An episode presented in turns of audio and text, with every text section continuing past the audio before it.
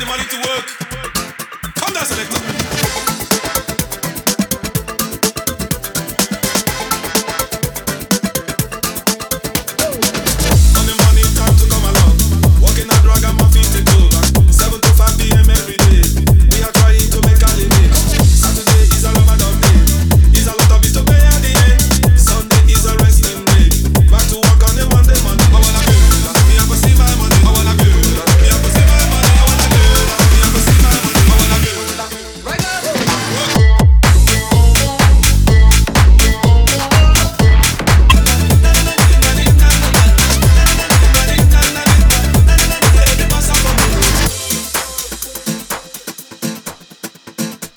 Walking seven to five every day.